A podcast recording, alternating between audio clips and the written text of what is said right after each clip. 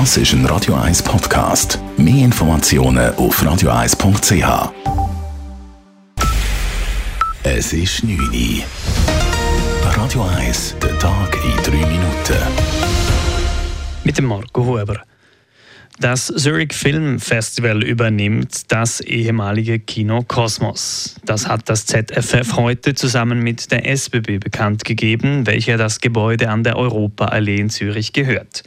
Neu heißt das Kino nicht mehr Kosmos, sondern Frame. Das ZFF möchte aber nicht bloß ein Kino sein. Wie es der Name sagt, soll es zu jedem Film noch ein Rahmenprogramm geben, erklärt der Leiter des Zurich Film Festivals, Christian Jungen. Wir tun ähnlich wie beim Festival wir auf Kuration setzen. Wir zeigen weniger Filme, aber die, die wir zeigen, äh, die tun wir besser pflegen, lassen sie schnaufen, tun sie äh, diskursiv einbetten, bewerben. Und natürlich gibt es Synergien. Ein Film, der bei uns am Zürich Filmfestival gelaufen ist, sollte dann idealerweise später auch da im Frame laufen. Die Kinosäle sollen wieder mit Leben gefüllt werden können, so Jungen. Gleichzeitig erhält das Zurich Film Festival auf diese Weise ein ganzjähriges Zuhause. Die Betreiber des Kinos Kosmos hatten Anfang Dezember die Bilanz deponiert. Die Kosten und die Schulden machten einen Weiterbetrieb unmöglich. Über 70 Angestellte verloren durch den Konkurs ihre Jobs. Die Umwandlung des Zürcher Stadtspitals Triemli in eine öffentlich-rechtliche Anstalt ist einen Schritt weiter. Der Stadtrat hat im Auftrag des Parlaments einen Bericht zur Rechtsform des Stadtspitals erstellen lassen.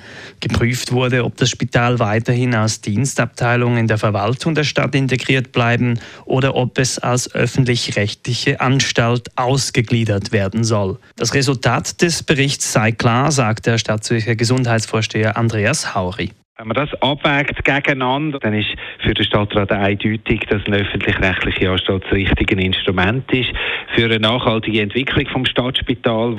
Damit gehört aber immer noch das Stadtspital und das ist ganz wichtig natürlich zu 100 Prozent der Stadt Zürich. Das Parlament hätte weiterhin Mitspracherecht, beispielsweise könnte es den Spitalrat wählen. Eine Frau ist zu Unrecht dafür bestraft worden, dass sie während des Autofahrens auf ihr Handy geschaut hatte. Die Frau hatte bekräftigt, ihre Aufmerksamkeit sei dadurch nicht beeinträchtigt gewesen. Sie zog eine Buße bis vor Bundesgericht. Das Bundesgericht gibt der Frau nun Recht und hebt die Verurteilung auf. Ein kurzer Blick aufs Telefon, das in der Höhe des Lenkrades gehalten werde, sei keine größere Ablenkung als etwa ein Blick in den Rückspiegel. Außerdem sei dieser in bestimmten Verkehrssituationen ja vorgeschrieben, so das Bundesgericht. Der Fall geht nun zurück an das zuständige Obergericht. Dieses wird prüfen, ob eine Buße für die Frau angemessen ist. Der Nationalrat hat sich heute gegen ein Impfpflichtverbot in der Verfassung ausgesprochen. Die Große Kammer lehnt die Volksinitiative für Freiheit und körperliche Unversehrtheit ab. Die Initiative der Freiheitlichen Bewegung Schweiz verlangte, dass Menschen nicht aufgrund ihres Impfentscheides sozial oder beruflich benachteiligt werden dürfen. Die Ratsmehrheit hat damit argumentiert, dass es in außergewöhnlichen Situationen möglich sein soll, das Nichtimpfen an bestimmte Folgen zu knüpfen. Dies war zuletzt während der Corona-Pandemie der Fall. Radio 1 Wetter. Nach dem sommerlich warmen Abend gibt es eine klare Nacht. Morgen dann meistens sonnig und wieder sommerlich warm. Bis zu 26 Grad wird es nach dem Mittag. Am Nachmittag kann es dann aber da und dort auch Platzregen oder vereinzelt Gewitter geben. Das war der Tag in drei Minuten.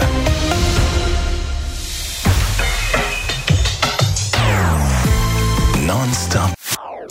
Das ist ein Radio 1 Podcast. Mehr Informationen auf radio1.ch.